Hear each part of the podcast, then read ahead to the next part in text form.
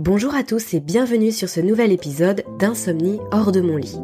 Je m'appelle Aurélie, je suis maman, compagne, fille, sœur, amie et jusqu'à très récemment, j'avais également cette terrible étiquette d'insomniaque. Mais ça c'était avant, avant de tourner la page. Chaque semaine, je vous partage mon expérience de l'insomnie, des paroles d'experts, des lectures inspirantes, des réflexions, des conseils et des pistes à explorer pour sortir de l'insomnie de façon naturelle et ainsi profiter pleinement de votre vie.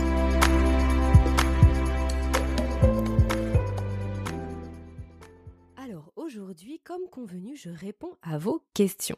Merci infiniment à tous ceux qui m'en ont envoyé ou à tous ceux qui m'ont mis juste un petit, euh, qui m'ont juste fait un petit feedback en fait, qui m'ont mis un petit commentaire ou qui m'ont euh, écrit par mail, euh, juste pour me dire ça ça me plaît ou ça c'est chouette ou merci voilà bref ça fait toujours très très plaisir de voir vos retours. Euh, moi j'adore quand euh, j'ouvre ma boîte mail et que je vois que vous euh, m'avez partagé quelque chose. vraiment c'est c'est un vrai plaisir pour moi. Vous illuminez ma journée donc c'est super. Alors, on va prendre un petit moment ensemble pour répondre à l'ensemble de vos questions. Donc, on va parler de paralysie du sommeil, d'alimentation, de d'heures, d'horaires aussi pour le sommeil, de livres sur le sommeil, euh, d'écran, enfin de lumière plutôt. On va parler des, de, des ondes aussi. On va évoquer également les, les plantes, et VS les médicaments en quelque sorte. Et puis on va évoquer aussi l'angoisse de, de la rechute dans l'insomnie, en tout cas dans la sortie de l'insomnie. Euh, bref, on va essayer de balayer toutes les thématiques que vous avez évoquées sur les trois derniers jours, mais aussi sur les semaines passées pour les personnes à qui je n'ai pas pu répondre dans l'immédiat. Alors c'est parti, première question, euh, première question de Mathieu qui me dit faut-il manger de la viande ou pas le soir? Euh, Vous dites de ne pas manger de viande rouge, mais vous dites de manger de la viande. Alors oui, effectivement, Mathieu. Euh, la problématique, en fait, elle est double par rapport à l'alimentation du soir. Et en l'occurrence, je veux dire pour les, pour la viande. Pourquoi? Parce que la viande rouge, en l'occurrence, euh, visiblement, il a été montré que la viande rouge était plutôt excitante et était plutôt difficile à digérer. Disons qu'elle pouvait facilement fermenter dans le système digestif et en plus de ça, elle va avoir une action qui est euh, bah, plus proche des comme les boissons euh, excitantes. Donc en consommer le soir, selon moi, et d'après mes lectures, ce n'est pas la meilleure des idées possibles.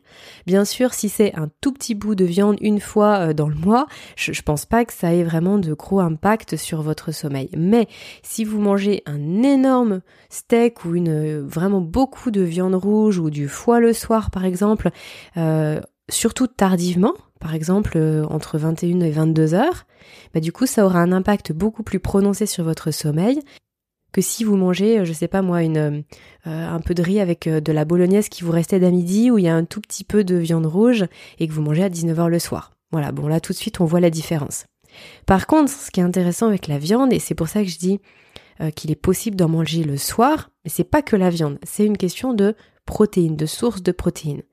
Il peut être très intéressant de manger des protéines le soir, dans le sens où, dans les protéines, vous avez des acides aminés qui sont dits essentiels parce qu'on ne peut pas les produire nous-mêmes. Ils doivent nous être apportés par l'alimentation et ces acides aminés dont le tryptophane dont je vous ai souvent parlé sur le podcast va être essentiel à la synthétisation de la sérotonine qui elle-même est utilisée pour euh, créer de la mélatonine qui est donc l'hormone du sommeil. Donc c'est avec cette cascade-là qu'on se dit qu'il est intéressant de manger des protéines le soir. Maintenant, protéines, c'est vaste. Il y a des protéines par exemple dans les oléagineux, dans les noix, les noix de cajou, etc. Il y a des protéines aussi dans euh, le son d'avoine. Il y a des protéines dans le, quinoa ou la quinoa. Je sais jamais si on dit le ou la. J'entends les deux. Euh, dans l'amarante, dans le sarrasin, et aussi dans les œufs, le poisson et les viandes en général. Donc finalement, il y a plusieurs sources de protéines. Donc quand je dis manger des protéines le soir ou à 4 heures, ça j'en parle aussi assez régulièrement, que c'est très intéressant à 4 heures de manger une source de protéines pour les mêmes raisons. Euh, d'avoir un petit encas protéiné, hein, mais c'est pareil, ça veut pas dire se faire un steak à 4 heures, ça peut vouloir simplement dire manger euh, un carreau de chocolat noir avec une poignée d'amandes, par exemple, ça peut être ça. Toujours est-il, c'est que derrière le terme protéine, il y a plein de choses, et vous y mettez ce que vous voulez, ou ce que vous pouvez, ou ce dont vous avez envie. Moi, à titre personnel, je me suis rendu compte que lorsque je consomme du poulet, qui effectivement est très riche en tryptophane, si je consomme un petit peu de poulet le soir, euh, j'ai beaucoup plus de sommeil profond, de manière significative. Euh, plutôt que si j'ai un repas qui est uniquement constitué de, euh, de légumes ou de légumes racines ou de céréales. Donc en tout cas, je l'ai constaté pour moi, c'est à vous de faire vos essais par rapport à votre alimentation. Maintenant, vous rajoutez 50 grammes de poulet le soir. Euh, en soi, voilà, c'est euh, c'est quelque chose qui est très facile à tester. Ensuite, j'ai Nico. Nico qui me demande comment connaître l'heure idéale pour se coucher. Alors, je pense que tu fais du coup référence à la chronobiologie, à savoir sur quelle plage horaire c'est le plus euh, favorable pour, euh, euh, toi, pour tout à chacun de, de dormir. Pour ça, alors déjà, pour juste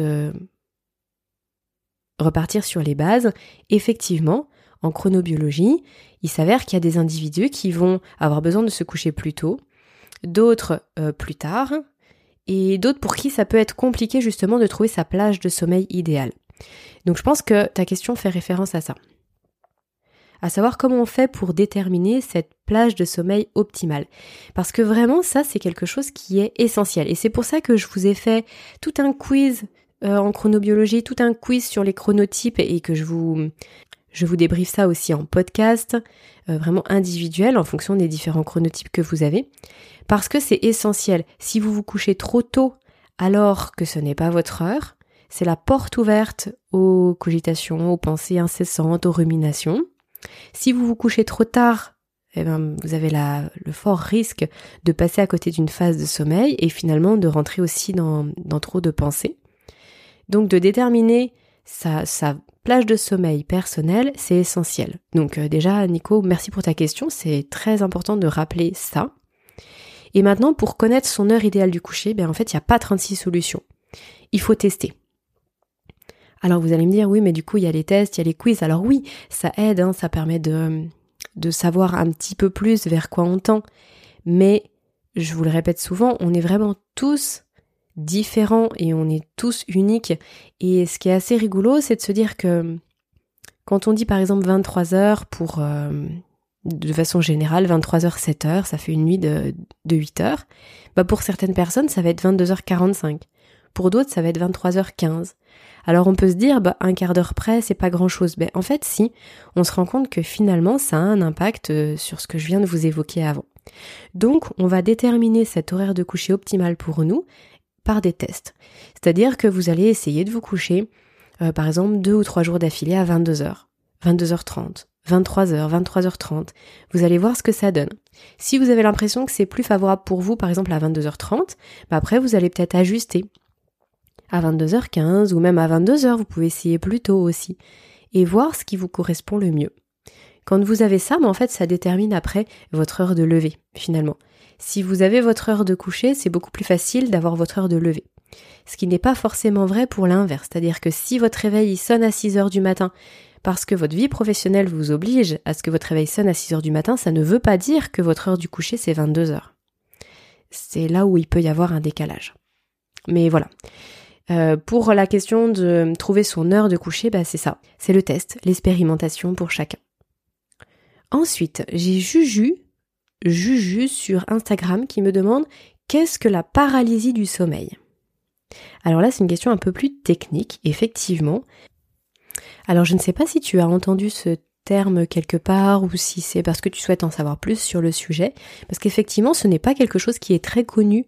La paralysie du sommeil, c'est euh, assez particulier. Finalement, c'est un des troubles du sommeil euh, qui peut être vécu de manière vraiment traumatisante par les personnes qui souffrent de ça. Donc la paralysie du sommeil, elle est vraiment à distinguer des, des terreurs nocturnes, des cauchemars ou encore du somnambulisme. Hein. C'est vraiment un trouble qui est à part. C'est le fait de se réveiller, mais d'être euh, paralysé.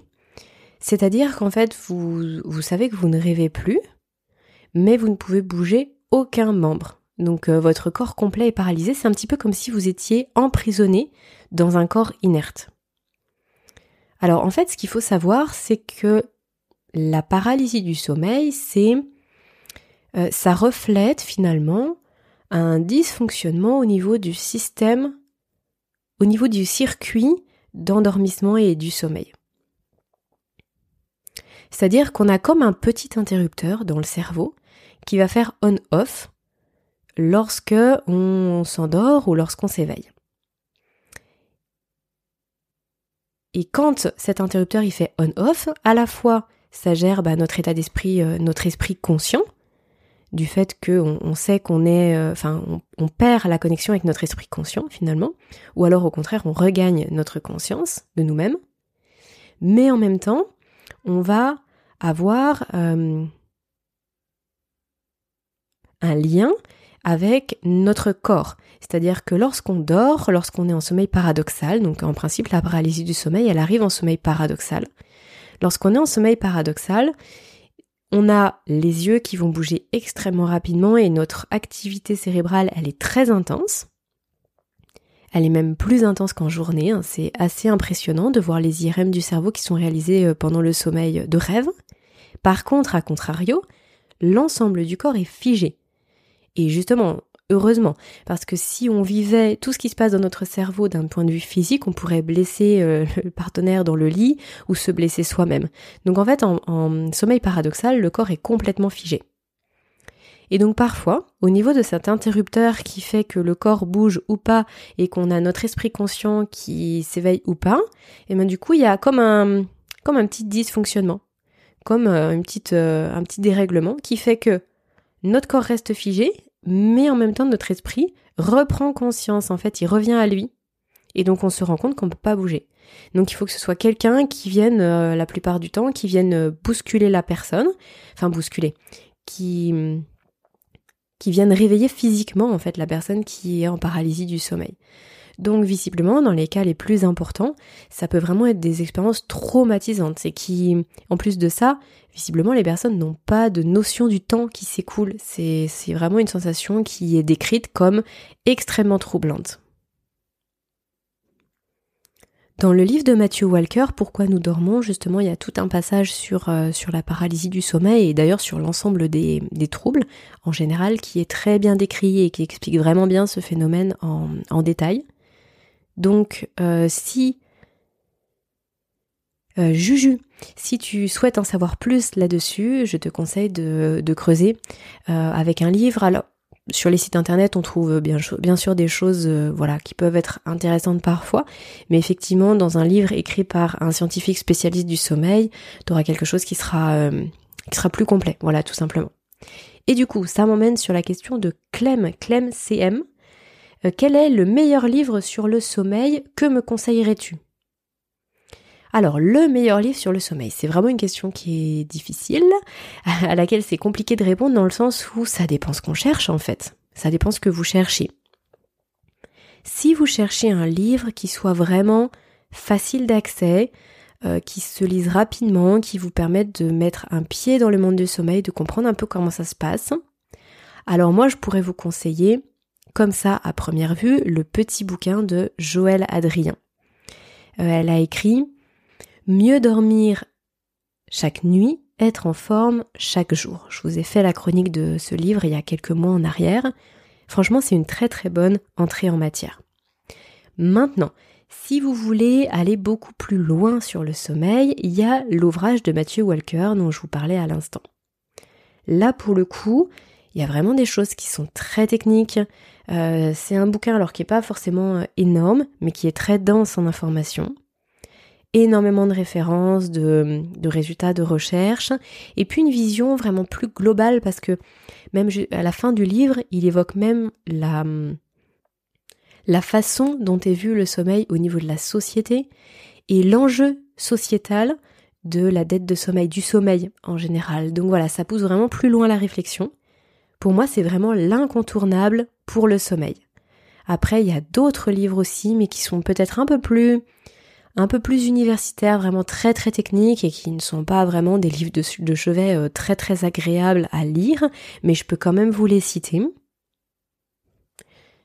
Vous avez Les troubles du sommeil par Yves Dauvillier. Vous avez aussi Le sommeil et ses pathologies, approche clinique transversale chez l'adulte, par Jean-Arthur Micolo Franchi. Après, vous avez d'autres petits livres aussi, même qui concernent le sommeil de l'enfant, si vous avez des enfants. Vous avez aussi des livres un petit peu annexes, c'est-à-dire qui vont être, euh, qui vont vous permettre d'avoir un autre, euh, autre point de vue, une autre vue sur le sommeil, mais qui ne traitent pas le sommeil directement. C'est par exemple le cas du petit livre dont je vous ai parlé il y a quelques semaines sur la cohérence cardiaque par David O'Hare.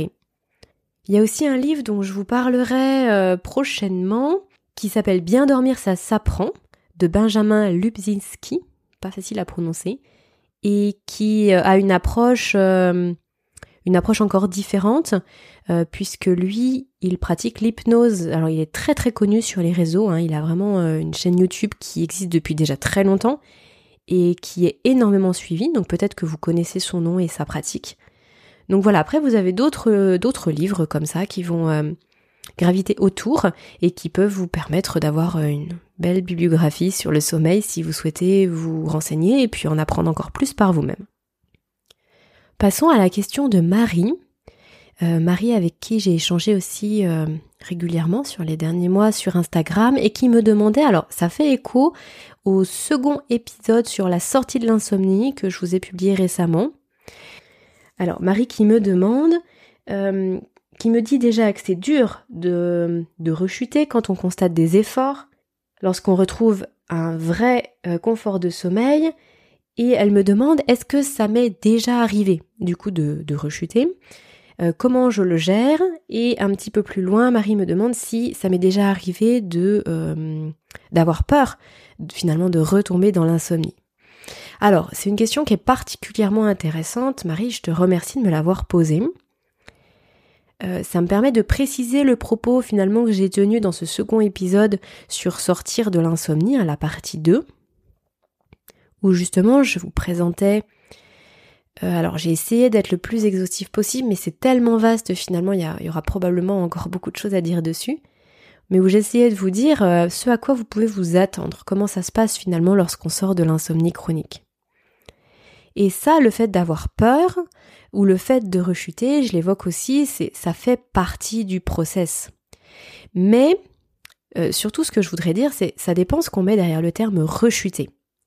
Vous voyez aujourd'hui, moi je pense que rechuter, ce serait comme si vous effaciez tout ce que vous savez sur le sommeil. Euh, ce serait à nouveau de ne d'enchaîner les nuits sans, sans dormir ou avec quelques heures de sommeil, d'avoir une angoisse terrible le jour suivant et les jours suivants qui vous empêche à nouveau de dormir, de ne pas savoir pourquoi vous ne vous êtes pas endormi à l'heure où vous le souhaitiez, pourquoi vous vous êtes réveillé, pourquoi votre sommeil ne vous a pas paru récupérateur. Voilà, tout ça, effectivement, ça pourrait tenir derrière le terme rechuter. Mais c'est quelque chose qui, euh, selon moi, n'arrive pas. Tout simplement parce que le chemin que vous avez fait jusqu'à maintenant pour aller mieux, pour vous débarrasser de vos troubles du sommeil, ben en fait, vous avez ce cheminement qui est maintenant ancré en vous, c'est-à-dire qu'il y a plein de choses que vous connaissez sur vous, sur le sommeil, sur euh, ce dont vous avez besoin pour dormir. Donc je pense que la vraie question finalement, et je pense que c'est ce que tu voulais dire Marie, c'est euh, est-ce qu'il m'arrive encore d'avoir des mauvaises nuits? Et est-ce qu'il m'arrive encore de douter sur le fait, euh, de douter de ma capacité à dormir, euh, ou d'avoir peur de me retrouver dans la situation que j'avais pu connaître après mes 15 ans d'insomnie? Donc, est-ce qu'il m'arrive encore d'avoir des mauvaises nuits? Mais oui, clairement. Et ça vous arrivera aussi, malheureusement. Et ça arrive à tout le monde, et c'est normal. Ça arrive parce que on ne peut pas toujours 365 jours sur 365 maîtriser absolument tout sur nous et sur notre environnement. Il y a forcément un jour où, euh, je sais pas, vous allez être invité où il s'est passé quelque chose de très très important pour vous et vous avez par exemple travaillé euh, très tard sur les écrans ou alors vraiment vous êtes euh, dans une euphorie telle que vous ne pouvez pas fermer les yeux ou alors dans une angoisse telle que vous ne pouvez pas fermer les yeux. Ce sont des choses là qui peuvent arriver, qui sont qui restent ponctuelles ou vous êtes dans une situation de vie difficile, euh, une séparation ou un emménagement, la naissance d'un enfant, tous les éléments extérieurs aussi, que ce soit les voisins qui font du bruit, des travaux à côté de chez vous qui commence très très tôt le matin. Enfin, en fait, voilà, il peut y avoir X choses qui font que vous passez des mauvaises nuits. Ça peut être aussi le fait d'être malade, tout simplement, de tomber malade. Euh, bref, oui, c'est tout à fait possible. Et en fait, la grosse différence avec l'insomnie, c'est que du coup, il n'y a pas d'impact sur les nuits qui suivent. Parce que vous savez pourquoi vous n'avez pas bien dormi. Vous savez ce qui a cloché. Et à partir du moment où ça c'est vrai pour vous, euh, en fait, vous, pouvez vraiment vous estimer être sorti de l'insomnie chronique parce que ça veut dire qu'à partir du moment où vous réunissez toutes les conditions pour dormir, vous dormez. Et ça, ça n'a pas d'impact sur la confiance que vous avez en votre capacité à dormir. Donc oui, ça m'arrive de passer des mauvaises nuits. Parfois, il y a, des choses qui font que je ne peux pas me coucher à l'heure que je souhaiterais, ou je dois me lever beaucoup plus tôt, ou mon fils me réveille la nuit, ou il y a X choses, en fait, ça peut être le conjoint qui vous réveille, enfin bon bref. Maintenant, est-ce que je doute? Est-ce que j'ai peur de retomber dans l'insomnie chronique? Euh, Alors, forcément, quand on a vécu 15 ans de sommeil très délicat, parfois, il peut y avoir un petit pincement dans le ventre où on se dit oh mais euh, pourvu que je ne retombe jamais dans l'état physique, moral et intellectuel dans lequel j'étais il y a un an en arrière. Euh, donc là, j'enregistre ce podcast euh, en tout tout début décembre et du coup ça voilà, il y a un an en arrière, j'étais dans une situation vraiment extrême de même de désespoir hein, sous tous les sens du terme. Et donc oui, parfois j'ai ce petit point dans le ventre qui me dit oh mon Dieu, mais euh, si jamais un jour je retombe dans ce mal-être là. Mais tout de suite après, ça s'envole parce que je sais que c'est pas possible en fait. Euh, tout simplement que aujourd'hui j'ai toutes les clés, j'ai acquis toutes les connaissances qui font que je sais ce qui fait que je ne dors pas et je sais ce qu'il faut que je fasse pour dormir. Donc à partir de ce moment-là, je ne suis plus du tout dans la même situation qu'avant où je pensais que le sommeil c'était euh, plouf plouf et que je n'avais aucune idée de quoi faire pour mon sommeil. Donc en fait, dans la mesure où je ne suis plus la même personne, ben je ne peux plus me retrouver dans la même situation. Ça ne veut pas dire que je ne serai jamais fatiguée de ma vie, et encore une fois, il, peut se passer des choses dans la vie qui sont très douloureuses, très euh, qui nous plongent dans des, dans des hum, situations physiques et psychologiques difficiles, mais ça ne pourra jamais être la même chose. Et ça, ça fait toute la différence. Donc non, euh, pour répondre à ta question, Marie, je ne doute pas de l'avenir. Au contraire, je suis ultra sereine pour l'avenir et je vois mois après mois euh, une amélioration générale de mon état de santé qui me remplit d'espoir en fait et qui me qui me fait balayer ce petit point dans le ventre quand je le ressens d'un revers de main en me disant oui c'est juste le poids de ces 15 années qui parfois peut euh, peut ressurgir, mais c'est comme toutes les choses qui ont pu vous marquer très fortement. Euh, bah comme euh, je sais pas moi un film d'horreur qui vous aurait marqué énormément, bah de temps en temps vous vous retrouvez dans, dans une ruelle sombre et oh, vous avez ce petit truc et puis après vous dites non mais c'est bon je suis à deux mètres de chez moi tout va bien euh, voilà bon euh, je me suis un petit peu attardée sur cette question, mais parce que ça me semblait vraiment nécessaire de, répondre à Marie là-dessus et de vous partager ça, parce que je sais que vous êtes très nombreux à vous poser la question et c'est vraiment, vraiment normal. Ensuite, euh, j'ai Pia qui me demande que pensez-vous des ondes pour le sommeil? Alors, du coup, Pia, je ne sais pas si tu parles des ondes, euh, des ondes, les musiques euh, à ondes différentes comme les ondes bêta, etc. pour favoriser le sommeil, ou si tu parles des ondes électromagnétiques qui peuvent empêcher le sommeil. Si ce sont les ondes pour favoriser le sommeil, hein, les espèces de... Alors ce sont pas vraiment des musiques en fait, mais euh, ce sont des ondes qui vont favoriser la détente, le calme au niveau du fonctionnement du cerveau. Alors là, oui, effectivement, je pense que c'est quelque chose qui est très efficace et qui est à tester pour chacun d'entre nous. Maintenant, sur les ondes électromagnétiques, c'est vraiment une autre question. Et c'est même un vrai débat de société en ce moment. Les ondes électromagnétiques, euh, elles sont, enfin électriques et électromagnétiques, elles sont vraiment partout autour de nous. Alors on entend beaucoup la connexion Internet, la 4G, etc. Mais finalement même un réveil branché euh, dans le mur ou votre lampe de chevet branchée dans le mur émet des ondes aussi. Moi ce que je pense, ce que je sais et ce que je pense. Ce que je sais, c'est que au niveau du cerveau, on fonctionne avec des champs électriques. D'accord? Il y a un influx nerveux, il y a des champs électriques entre les, au niveau des neurones. Euh, donc forcément, si on est exposé à des champs électriques électromagnétiques, je ne vois pas comment ça pourrait ne pas interférer. Voilà, d'une manière, de ce que j'en sais et d'une manière vraiment pratico-pratique, le bon sens me ferait penser qu'il y a forcément un impact. Maintenant, reste à savoir dans quelle mesure. Est-ce que cet impact c'est vraiment dérisoire, c'est de l'ordre vraiment d'une infime interaction, ou est-ce que il y a un réel enjeu sur notre cerveau, sur sa santé et du coup sur le sommeil?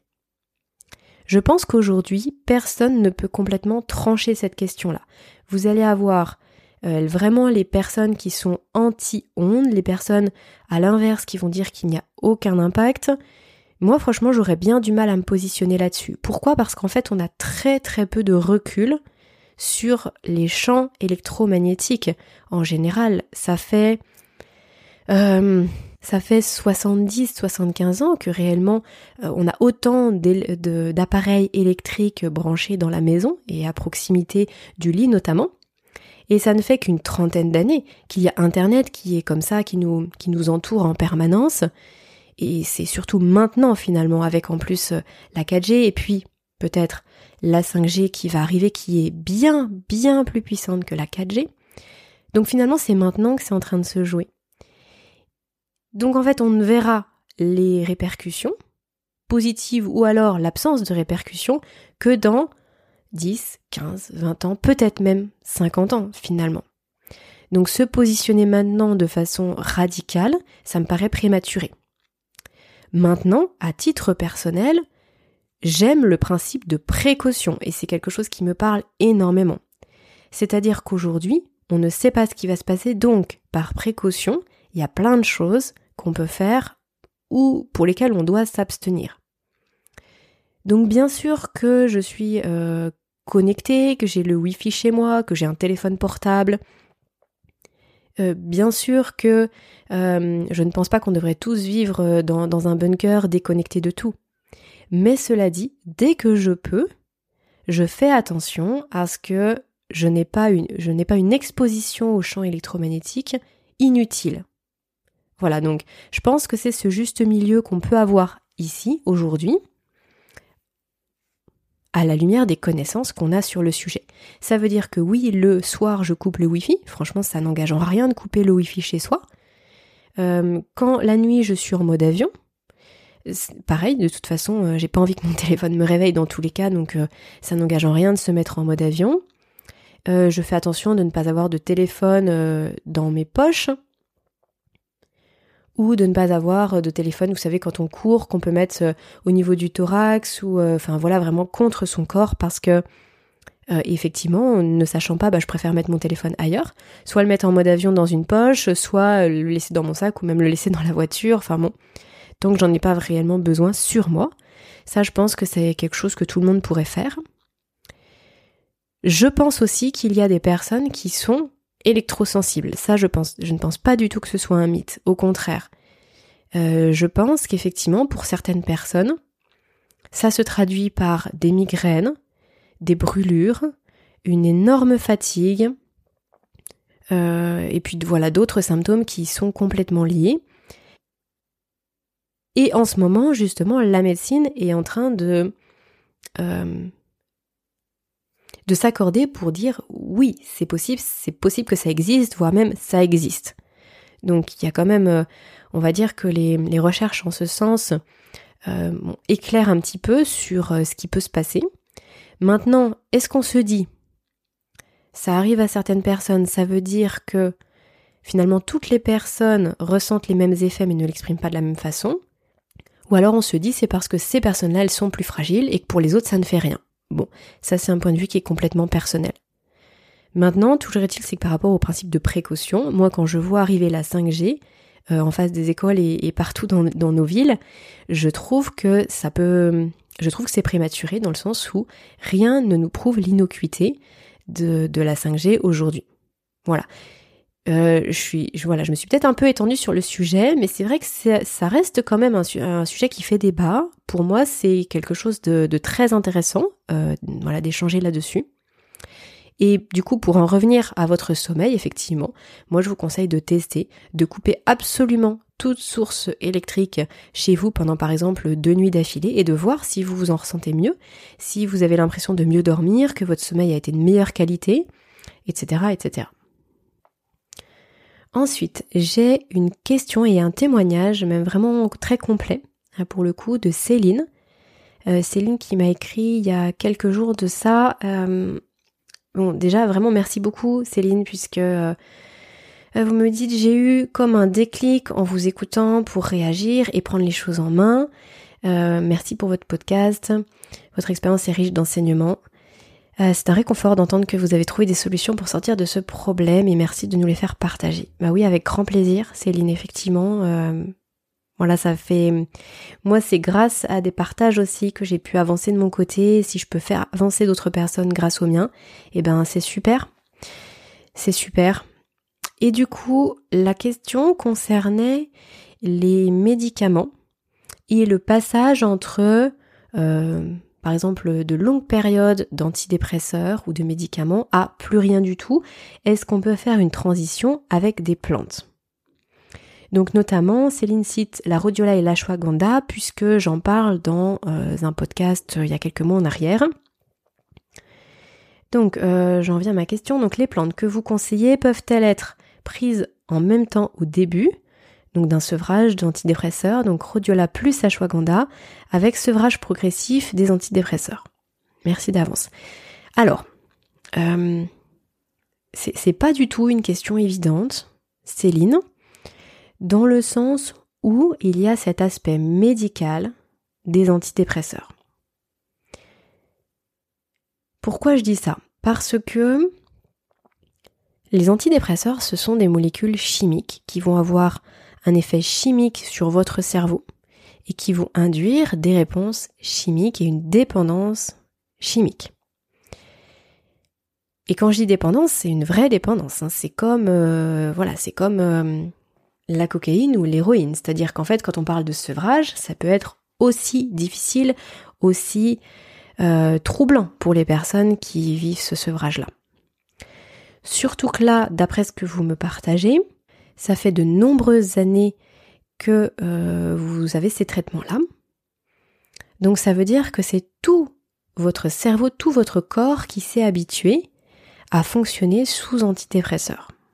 Ce serait euh, prétentieux de ma part et ce serait surtout déplacé de vous dire vous prenez, euh, vous diminuez de moitié pendant X temps, vous arrêtez au bout de tant de temps, vous prenez telle plante à la place, etc. etc. Ça va dépendre des antidépresseurs que vous prenez en plus parce que les antidépresseurs ne sont pas tous faits avec les mêmes molécules, donc n'ont pas tous les mêmes impacts sur le cerveau, le même fonctionnement. En plus de ça, ça dépend de votre terrain de base. Est-ce que vous avez tendance à produire euh, plus de sérotonine, plus de dopamine au niveau des neurotransmetteurs en fait. Les neurotransmetteurs sont très importants et dans la dépression en l'occurrence, euh, ils ont un très grand rôle à jouer.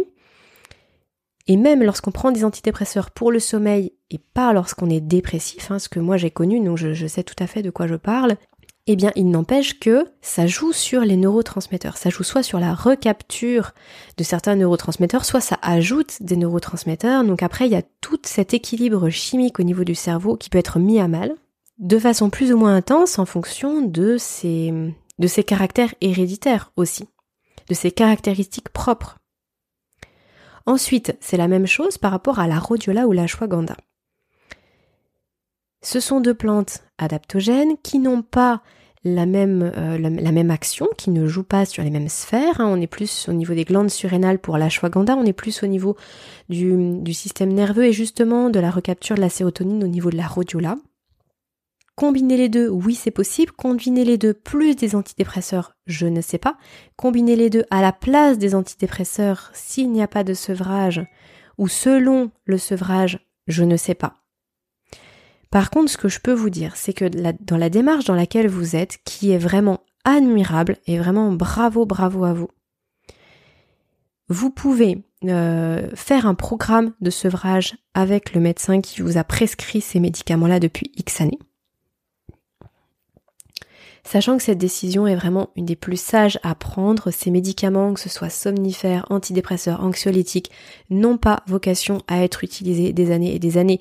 C'est-à-dire que maximum trois mois, pour certains c'est même trois semaines.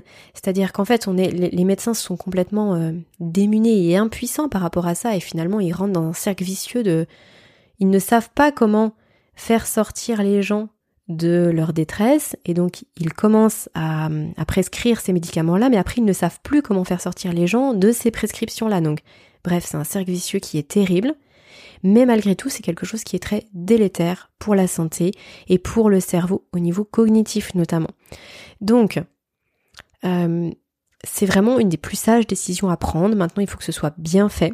Si vous n'avez pas confiance en votre médecin pour que ce soit bien fait, parce que c'est lui qui vous les a prescrits, qui et qu'il ne voit pas l'intérêt de que vous arrêtiez en fait, allez voir un autre médecin. Vous trouverez toujours un médecin euh, qui pourra vous renseigner par rapport à ça, quitte à en faire plusieurs. C'est votre santé et ce n'est pas à prendre à la légère. Maintenant, pour les plantes, oui, elles ont un aspect très intéressant à partir du moment où on est en, en fin de prise de médicaments, ne serait-ce que psychologiquement. Il y a beaucoup de personnes qui vont être capables de se sevrer physiquement, mais qui vont vouloir prendre des médicaments, prendre quelque chose. Donc là, ça peut être intéressant de passer sur des plantes qui ne vont pas avoir les mêmes effets délétères que les médicaments. Maintenant, il y a aussi une question de test. Euh, test en termes de posologie, en termes de moments dans la journée aussi où on prend ces plantes-là. Quelle plante va la mieux vous correspondre? Ça, ce sont des tests. Donc, tout prendre d'un coup, je ne pense pas que ce soit une bonne idée. Donc par exemple, quand vous mettez rhodiola plus ashwagandha, je pense qu'il faut faire l'un, puis l'autre, et voir ce que ça donne. Je ne pense pas qu'il y ait une contre-indication à prendre par exemple un cachet de rhodiola rosea, mais bien titré, hein, faites bien attention à comment vous prenez vos compléments alimentaires, ce qui a marqué dessus, etc. En parallèle d'un sevrage progressif. Je ne pense pas. Mais moi, si, j'étais vous, euh, je demanderais l'avis de, plusieurs médecins, en fin de compte. Euh, peut-être aussi l'avis d'un naturopathe, pour avoir le maximum d'avis sur la question, parce que c'est pas comme si ça faisait euh, deux mois que vous aviez pris vos médicaments, ça fait des années. Ensuite, la différence entre la rhodiola et la shwaganda, donc je disais que ça c'est pas au niveau des mêmes sphères. La rhodiola, je pense, est plus adaptée à remplacer un antidépresseur, puisque le fonctionnement est plutôt similaire. La Shwaganda, on va dire que ça booste plus au niveau des glandes surrénales, ça va permettre d'avoir un meilleur fonctionnement de, ces organes-là, et donc une meilleure production de, cortisol, notamment le matin, donc plus de dynamisme, euh, production plus équilibrée aussi et finalement une meilleure, un meilleur tonus physique, plus de motivation et d'entrain aussi à, faire les choses, mais dans un sens de forme physique.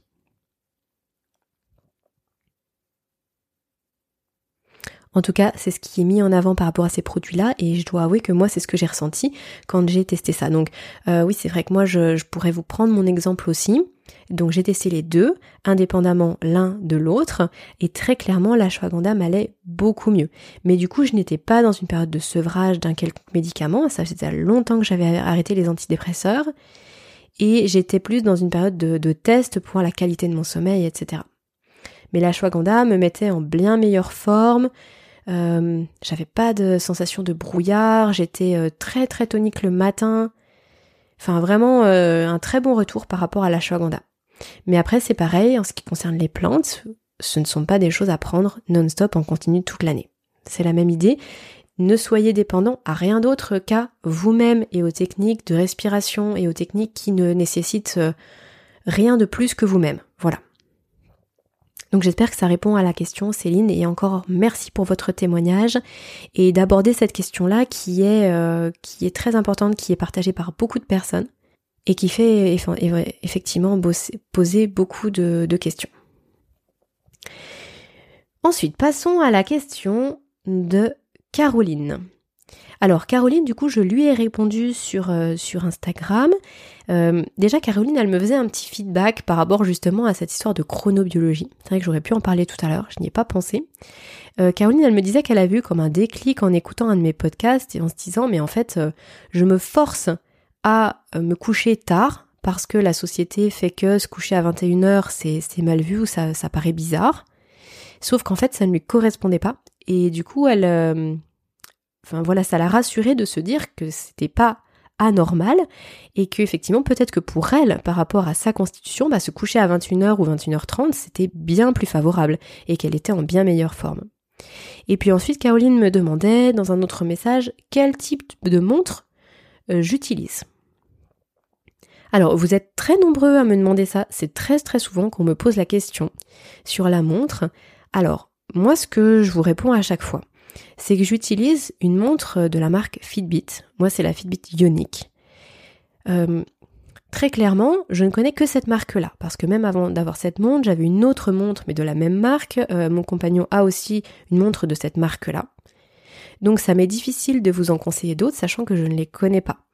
Maintenant, il faut bien savoir qu'il y a de nombreuses montres qui font, euh, de nombreuses marques, pardon, qui font ce type de montre et qui sont probablement très bien. Donc en fait, ce qu'il faut surtout que vous regardiez, ce sont les fonctionnalités qui sont présentées en fonction du prix. Donc là, bien sûr, on parle de montres qui permettent de traquer le sommeil. Hein. Euh, pour l'activité physique, c'est encore voilà une autre fonctionnalité et ça n'intéresse pas forcément tout le monde. Pour le sommeil, ce qui est intéressant, c'est de savoir si la montre, elle va pouvoir vous donner euh, vraiment le compte rendu de votre nuit, si par exemple elle enregistre euh, la variabilité de la fréquence cardiaque, euh, la saturation en oxygène, enfin il y a plein de petites choses que les montres peuvent enregistrer qui peuvent vous intéresser et si elles le font, tant mieux. Entre 100 et 150 euros, vous avez clairement une montre qui tient complètement la route pour euh, juste le sommeil, si vous en avez besoin uniquement pour le sommeil. Voilà, par rapport aux montres, mais c'est vrai que c'est une question qui revient souvent, donc c'est bien qu'on puisse l'aborder aujourd'hui. Merci Caroline. Ah oui, j'avais alors j'avais une question là qui arrive que j'ai reprise. Euh, une question de Monsieur B. Alors je vais pas dire le nom parce que du coup j'ai pas le prénom. Donc euh, voilà, dire les prénoms c'est pas gênant, dire les noms de famille ça m'embête un petit peu plus. Donc Monsieur B qui m'a juste écrit un mail en me disant comment savoir si ce que vous dites est vrai? Euh, je vous avouer que quand j'ai lu le mail, je me suis demandé si c'était vraiment sérieux, s'il y avait de l'ironie dans, dans ce message. Donc Monsieur B, voilà, je, ne sais, pas trop comment interpréter votre mail. Euh, mais le fait est, c'est que j'avais quand même envie d'en parler aujourd'hui parce que la question est loin d'être inintéressante. Franchement, je, me suis posé mille et une fois la question, dans plein de sujets différents. chaque fois que je voyais quelque chose qui, euh, soit qui allait euh, dans un sens complètement opposé à mes valeurs ou à ce que je croyais, euh, soit qui paraissait trop évident, soit qui paraissait trop extrême, enfin bon bref. Et la réponse à cette question, c'est en fait, mais on n'en sait rien. Et vous n'en savez rien. Et moi non plus. Il n'y a pas de vérité absolue générale, universelle, connue, qui fasse l'unanimité de tout temps et partout. Ça, ça n'existe pas. En fait, la connaissance qu'on a des choses, elle vient de personnes qui un jour se sont posées une question, qui ont mené des études, qui ont fait des expérimentations et qui ont trouvé des réponses. Et ensuite, ces réponses, donc ces résultats d'études, sont repris dans des livres, sont repris ensuite dans des journaux, euh, sont repris ensuite dans des articles de blog, et puis sont euh, donc tout ça, ça fait partie aussi de la vulgarisation, et ensuite c'est repris par Monsieur et Madame euh, tout le monde qui échange autour d'une tasse de thé, voilà. Mais ce qu'il faut bien se dire, c'est que l'ensemble des recherches et des études ont forcément des biais. C'est-à-dire que c'est impossible de faire une étude qui reflète exactement la réalité. Déjà parce qu'il faudrait des panels d'études énorme. Ensuite, il faudrait absolument tout connaître des personnes. Et puis, il faudrait qu'il n'y ait aucun enjeu financier de la part des gens qui le font. Il faudrait que les études durent 50 ans. Euh, il y a énormément de paramètres à prendre en compte. Donc pourquoi je vous dis tout ça? Parce qu'effectivement, moi, dans ce que je vous transmets, il y a plusieurs choses. Il y a déjà mon expérience personnelle. C'est comme ça que j'ai démarré sur le podcast. Et euh, j'avais envie de vous transmettre ce qui a marché pour moi. Donc si ça marchait pour moi, il y a des possibilités, des chances que ça puisse marcher pour vous. Ensuite, il y a justement tout ce qu'on peut lire, à la fois dans les livres et à la fois dans les résultats de recherche. Donc dans ces fameuses études. Des études, il y en a pléthore. Franchement, sur la, thématique du sommeil, il y en a des centaines, des centaines, voire peut-être même des milliers, je ne sais pas. Euh, pour nombre d'entre elles, elles vont, elles convergent dans le même sens, on va dire au niveau des époques. Mais ce qui était vrai par exemple il y a 15 ans ne l'est plus aujourd'hui. Donc on peut très bien se dire que ce qui est complètement vrai aujourd'hui ne le sera peut-être plus dans 15 ans. Et puis il y a des études qui vont complètement en contresens, à contre-courant. Qu'est-ce qui fait qu'une étude est plus valable qu'une autre? Euh, mais en fait, on ne peut pas vraiment savoir. C'est pour ça aussi qu'il existe des méta-analyses, à savoir des grandes études qui vont regrouper plusieurs études qui sont plusieurs fois citées et qui ont une certaine crédibilité dans le monde scientifique pour essayer d'en sortir de grandes tendances. Mais il est tout à fait possible de trouver tout et son contraire, malheureusement. C'est ça qui rend les choses très compliquées. Et c'est pour ça que moi je vous encourage toujours bien sûr à, lire plusieurs ouvrages d'auteurs différents, à recouper vos sources si vous cherchez quelque chose de particulier, mais surtout, je vous encourage à tester. Si vous testez quelque chose pendant un mois par rapport à votre sommeil, ou même pendant 15 jours, vous allez voir ce qui se passe. Vous allez voir si c'est bien pour vous. Vous allez voir si ça résonne en vous. Et si c'est pas le cas, il sera toujours temps de tester autre chose. En fait, votre pire ennemi, c'est l'inaction.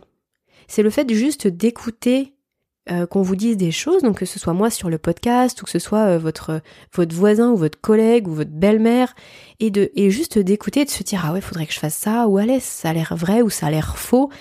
Euh, en fait, il faut juste tester. Donc, Monsieur B, du coup, pour répondre à, à la question, ben en fait, remettez en cause ce que je vous dis Prenez ce que je vous dis comme peut-être comme point de départ, comme une certaine référence en vous disant peut-être que, et vous testez pour vous et vous voyez.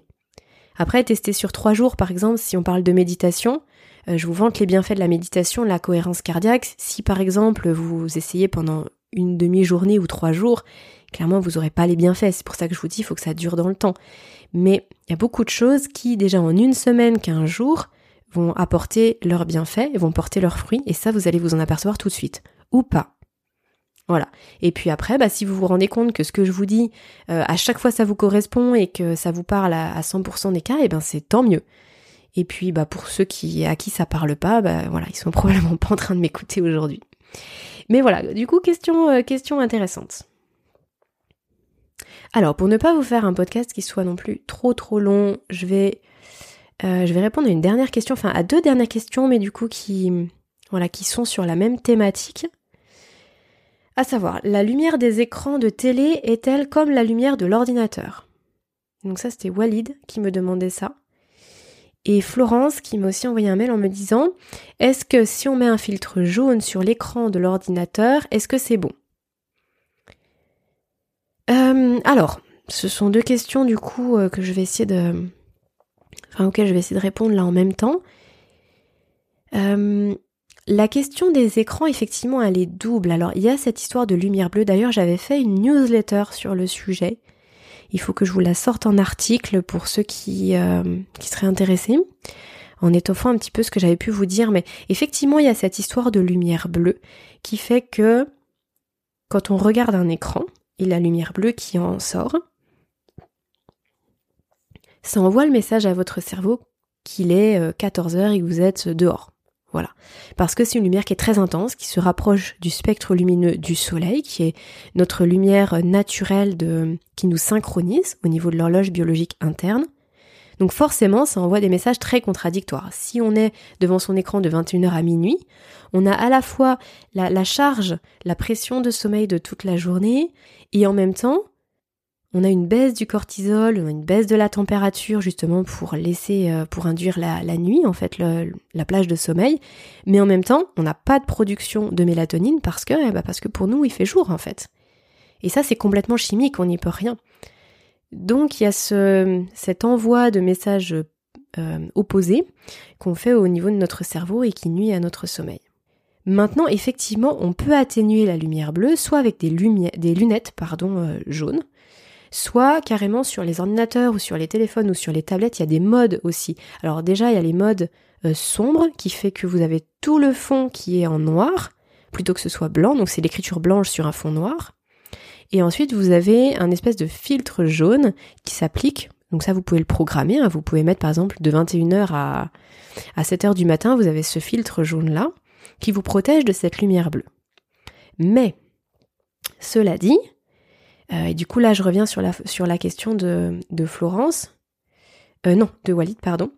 L'ensemble des écrans, mais aussi l'ensemble des lumières, si votre lumière, euh, votre plafonnier, il a une lumière assez vive, hein, que c'est pas une petite lumière de chevet ou une veilleuse, l'ensemble des lumières a quand même un impact sur la production de mélatonine. Ça la coupe pas complètement, mais ça peut en réduire la quantité. Donc c'est vrai que on va pas C'est difficile de, faire des pas en arrière de, de, de, de 3000 ans en arrière. On va pas vivre dans le noir à partir de 21h. C'est très compliqué. Voilà, faut quand même malheureusement, euh, voilà, on est dans une époque où il y a énormément de lumière, il faut quand même vivre avec son temps. Regarder la télévision le soir de 21h à 22h, bah, j'ai envie de dire pourquoi pas. La télévision, c'est un écran qui est déjà plus loin de vos yeux. Euh, qui effectivement il n'y a pas cette lumière bleue euh, très très intense. Donc pourquoi pas, faut tester peut-être que pour vous ça, ça va aller. Pour certaines personnes, il faudra vraiment couper les lumières le plus possible, ou vraiment que ce soit très très atténué, à partir de 21h pour que ça puisse induire le sommeil. Donc là c'est pareil, il faut tester. Maintenant, la deuxième question derrière ça, c'est la stimulation engendrée par les écrans. Et ça c'est encore un autre problème, autre que juste la luminosité la stimulation d'un film, euh, de la télévision, d'une série télé, n'importe, ou la stimulation d'être sur, sur son ordinateur, sur le téléphone, sur les réseaux sociaux. Ça, c'est une stimulation qui n'est pas propice au sommeil. Donc il y a un autre enjeu derrière, si vous voulez. Quand on est devant les écrans, on n'est pas connecté à ses sensations, à son corps, on n'est pas connecté à ne serait-ce que les sensations de somnolence finalement. Et puis, on ne fait pas ce travail de détente euh, que peut induire par exemple la méditation, les étirements, la marche douce, les, exercices de respiration, etc., qui permettent d'accepter finalement, enfin d'accueillir la fatigue qu'on peut avoir euh, en soi, le stress qu'on a pu accumuler dans la journée, et de faire sortir tout ça pour le sommeil, pour que le sommeil soit arrive mieux et arrive plus longtemps. Donc j'espère que ça répond à ces deux dernières questions. Et, euh, puis voilà, que ça vous, que ça vous parle, en tout cas ce sont des pistes de réflexion pour vous. Ah oui, il y avait une autre question. Ah oui, je voulais à tout prix répondre à celle-ci aussi. Euh, question, question de Samuel qui me dit euh, Aurélie, j'écoute vos podcasts depuis fin septembre, je les trouve très intéressants. Bah merci déjà Samuel mais par contre je n'arrive pas à passer à l'action. Que me conseilleriez-vous pour démarrer et ne pas m'arrêter au bout d'une semaine? Donc la problématique de savoir par quoi commencer, euh, elle est fondamentale. Alors j'ai fait effectivement un épisode complet dessus, donc Samuel, je pense que tu l'as écouté. Après, euh, derrière ta question, j'entends peut-être aussi euh, pas forcément le côté pratico-pratique, mais le côté motivation. Comment faire le, le premier pas finalement, comment passer d'un état où je me dis qu'il faut faire les choses, mais je suis crevée et en fait, euh, bah, je le fais pas, tout simplement. Il y a deux choses pour répondre à cette question. La première, ça va être de vous dire que quand vous êtes dans cette situation-là, vous vivez en permanence dans la culpabilité. Parce que finalement, vous savez ce que vous devriez faire et vous ne le faites pas. Donc, il y a cette opposition de volonté et de fait qui engendre de la frustration, de la culpabilité, et finalement qui fait perdre un petit peu, qui fait perdre confiance en soi, mais qui fait perdre aussi un peu d'estime de soi. Donc parfois, se, vraiment se forcer même si c'est pas naturel, mais s'obliger à faire un pas en avant permet de sortir de ça. Et après, peu importe ce qui se passe, même si vous n'arrivez pas à mettre énormément de choses en place, vous avez quand même fait ce premier pas. La deuxième chose aussi, c'est euh, ça va être l'enjeu de, dire en fait j'ai pas envie de commencer parce que je sais que je vais pas tenir dans le temps et du coup j'aurais fait des efforts pour rien. Bah les efforts vous les aurez jamais fait pour rien. Jamais jamais. Euh, tout ce qui est pris est pris. Et d'ailleurs je crois que je vous en avais déjà parlé dans un épisode flash il me semble. Euh, tout ce que vous avez fait comme pas en avant, ils sont acquis, vous n'allez pas revenir en arrière. Euh, donc il faut vraiment partir de ce point de vue-là en vous disant bah ça durera le temps que ça dure. Mais au moins ce qui est pris est pris. Et en plus de ça, à partir du moment où vous êtes sur des rails, c'est beaucoup plus facile d'avancer et de rester sur les rails. Ensuite, il y a la question, donc finalement il n'y a pas deux éléments, il y en a trois, il y a la question de l'énergie, de, de vouloir faire tout ça, de ne pas avoir l'énergie pour le faire. Et ça vraiment je comprends mille fois, c'est la problématique de toutes les personnes qui souffrent d'insomnie chronique, même pas que par rapport au sommeil d'ailleurs, hein, même dans la vie de tous les jours, vouloir faire des choses et de ne pas avoir la force, l'énergie. Moi, ce que je vous conseillerais, c'est déjà d'essayer de récupérer un maximum d'énergie avant de vouloir tout changer dans votre quotidien. Alors je m'explique. Ça peut être par exemple prendre simplement une semaine de vacances. Vous prenez une semaine, dix jours de vacances et vous vous accordez énormément de temps de repos. Peu importe quand est-ce que vous dormez, peu importe si vous êtes tout décalé, peu importe ce qui se passe, mais vous essayez de d'éponger un petit peu toute cette dette de sommeil. Et à partir du moment où ça s'est un tout petit peu fait, vous avez pu dormir un petit peu, tout de suite après vous commencez à mettre en place des choses et à vous faire un cadre pour votre sommeil. Ça peut être aussi euh, ponctuellement faire une cure euh, de plantes, par exemple. Donc il y a certaines plantes euh, qui sont très favorables au sommeil. Ça peut être intéressant pendant trois semaines, un mois, de se faire une cure comme ça. Donc moi, ce qui est, ce que je trouve intéressant derrière ça, c'est que ce genre de petit coup de pouce ne soit pas une fin en soi. C'est-à-dire qu'on se dise pas, je, je fais une cure et cette cure va me permettre de sortir de l'insomnie. Ou alors, je fais cette cure, je vais mieux, mais après je reprends toutes les mêmes habitudes que j'avais avant. Bah non, parce que du coup vous aurez les mêmes résultats que vous aviez avant. Mais par contre, ça peut vraiment aider à faire un genre de transition. Vous faites la cure, vous vous sentez mieux, et parce que vous vous sentez mieux, vous utilisez cette énergie non pas pour faire un milliard d'autres choses, mais vous utilisez cette énergie pour mettre en place des choses et sortir durablement, durablement et naturellement de l'insomnie.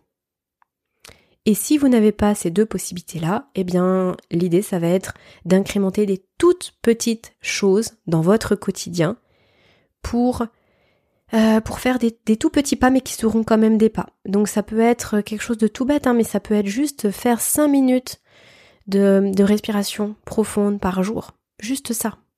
C'est, voilà, ça, c'est pas quelque chose qui va vous demander un effort énorme, mais au moins, vous avez fait un pas. Donc déjà c'est très gratifiant pour vous et en plus ça va vous amener vers un autre pas, etc. etc. Voilà, bon j'espère que ça répond à la, grande question de euh, comment on commence, comment on trouve l'énergie pour commencer finalement, euh, comment on arrête de rester dans l'inaction. Voilà pour l'ensemble des questions que vous m'avez posées. Je vous remercie, je remercie toutes les personnes qui m'ont écrit. Euh, je vous remercie de, de, tous les partages que vous m'avez faits. Alors je vous ai pas tous lus, mais c'est vrai que je voudrais pas faire un épisode euh, trop à rallonge. Euh, mais en tout cas, euh, voilà, c'est toujours avec plaisir que je peux échanger avec, avec chacun d'entre vous. N'oubliez pas que la semaine prochaine, je vous retrouve pour le dernier interview de l'année, un interview super intéressant avec Madame J, qui est psychologue et qui est aussi créatrice du podcast Le comptoir de la psychologie. Si vous souhaitez aller jeter un petit coup d'œil à son podcast euh, avant la semaine prochaine, bah faites-vous plaisir. Et puis sinon, vous allez la découvrir avec moi vendredi prochain. Voilà, cet épisode touche à sa fin. Si le contenu que je vous propose sur le podcast vous aide à cheminer vers un sommeil plus serein et à vivre mieux, alors je vous invite à le noter tout simplement et à m'offrir 5 petites étoiles. Cela soutient vraiment mon travail et m'encourage chaque semaine à vous proposer ce contenu gratuit. Alors merci beaucoup. À mercredi pour celles et ceux qui reçoivent ma newsletter hebdo et sinon à vendredi pour le prochain épisode. Et d'ici là, prenez bien soin de vous.